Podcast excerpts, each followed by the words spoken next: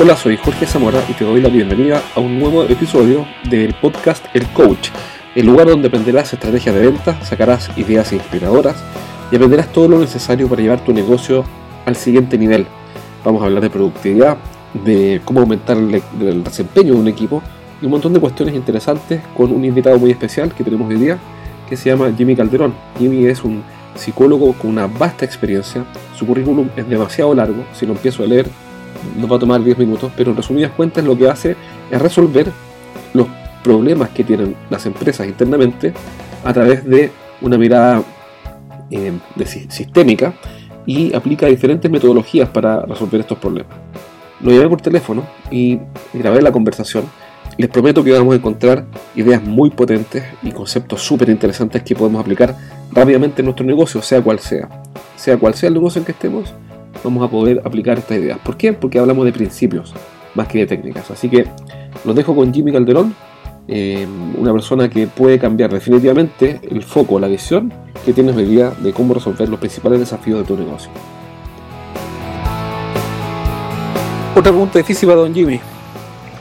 ¿Cómo pasar, eh, no sé si alguna vez eh, escuchaste o estudiaste la, la escala de aprendizaje de Tom Japp, que tiene que ver con los distintos niveles de conciencia, necesidad de aprendizaje, desde el incompetente inconsciente, que es una persona que no está consciente de las pocas competencias o habilidades que tiene para algo, y, se dice así como en, simple que esa persona, y, todos tenemos algo de eso, no sabe todo lo que no sabe.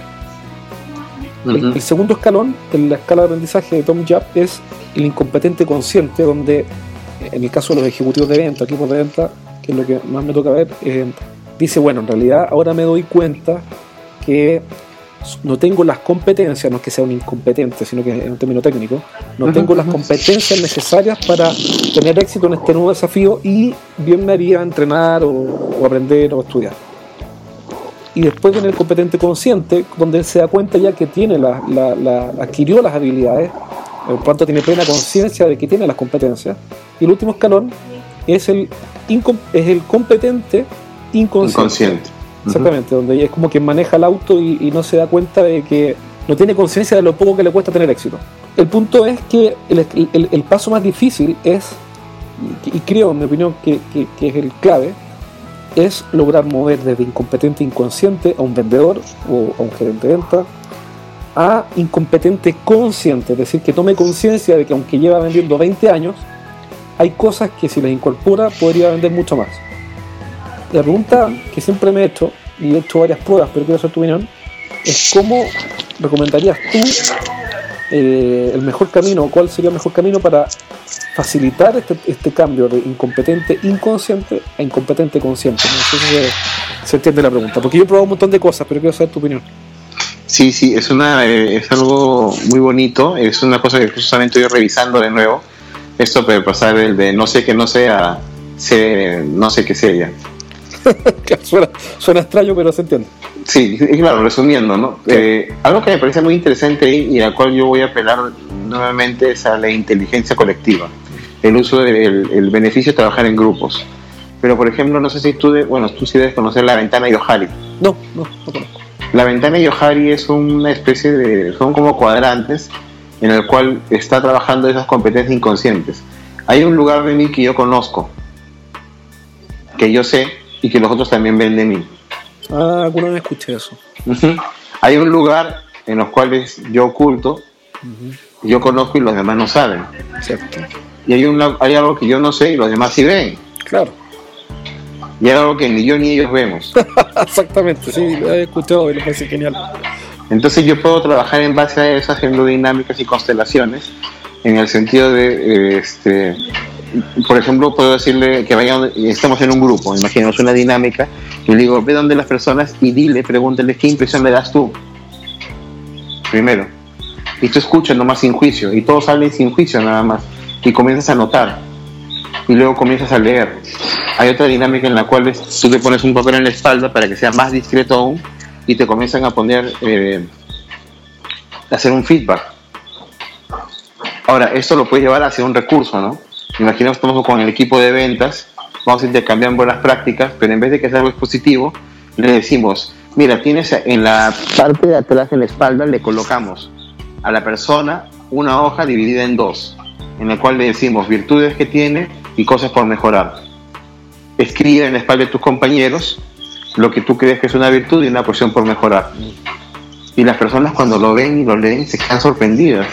Y es más fácil pasar de ese no saber al saber, hacer una toma de conciencia. Y luego les puedo pedir que hagan una reunión en círculo y que cada uno comparta lo de su hoja. Excelente, excelente ejemplo.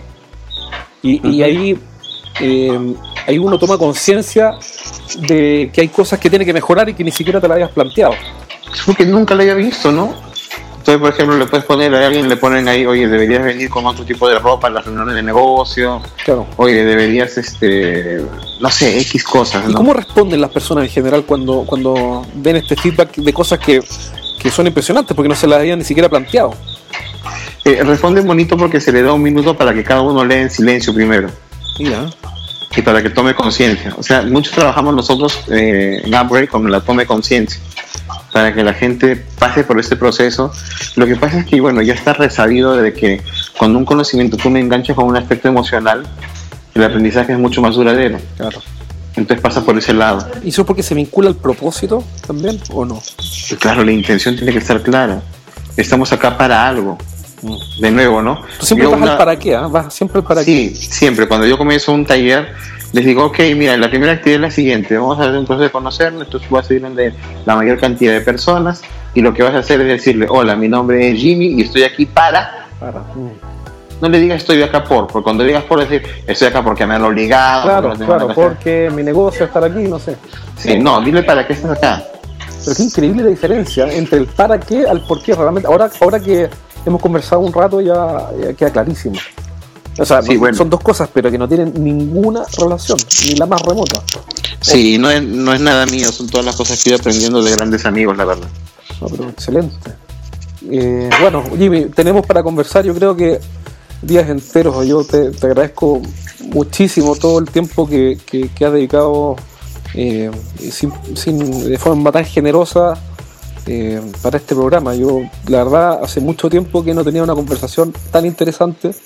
Eh, es tanto lo que he aprendido que tengo que ir a, pensar con calma qué es lo que he aprendido para poder eh, asimilarlo bien. Y, bueno, eso, te agradezco sinceramente todo lo que, lo que nos ha enseñado hoy día. usted es muy amable, don Jorge, muy bondadoso con sus palabras. Ha sido una bonita conversación, muchas gracias, honrado eh, de parte de mis socios recibe también un caluroso abrazo. Ellos están muy contentos por esta oportunidad y nosotros estamos al servicio tanto de las empresas peruanas como de las empresas en, en Chile que quisieran ver una experiencia diferente, un upgrade en su empresa. Buen nombre, upgrade, excelente. Y la última pregunta es si alguno de los auditores que nos está escuchando, nosotros tenemos 14.000 suscriptores y están distribuidos entre España, Estados Unidos, también Perú, Argentina, Chile, pero alguien quisiera dentro de Perú o fuera de Perú, contactarlos para algún servicio o alguna ayuda. ¿Qué debería hacer? Bueno, debería ponerse en contacto o bien con la empresa que tenemos una página web que eh, te la puedo pasar y te la puedo también decir ahora que es Upgrade BP porque se llama Upgrade Business Partners. Somos socios de negocio, co-creamos. Entonces, de nuevo, la, la página es U E, B, B grande como le dicen acá, y P, punto PE. Y también pueden a mi correo que es jcalderón, arroba, upgradebp.pe. Perfecto, yo voy a poner las notas del podcast, todos estos datos para que si alguien está interesado en tomar contacto con ustedes pueda encontrarlos con facilidad. Pregunta, ¿qué pasa si la, la empresa que quiera trabajar con ustedes no está en el Perú? Nosotros vamos hacia allá. Perfecto.